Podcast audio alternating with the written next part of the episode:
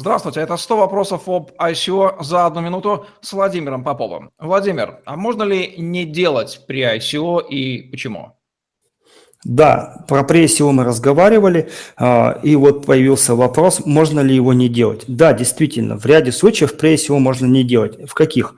Ну, во-первых, если вы делаете закрытый раунд и на нем собираете необходимую сумму для маркетинга, для технического а, а, развития и так далее. Второй момент, почему можно не делать при ICO, если вы делаете длительное ICO, которое, в принципе, само по себе закрывает все основные финансовые аспекты, да, и вы в ряде случаев даже можете деньги, которые уже получены там по смарт-контракту, а, если правильно все настроено, использовать для того же маркетинга, там, развития, даже SEO и так далее.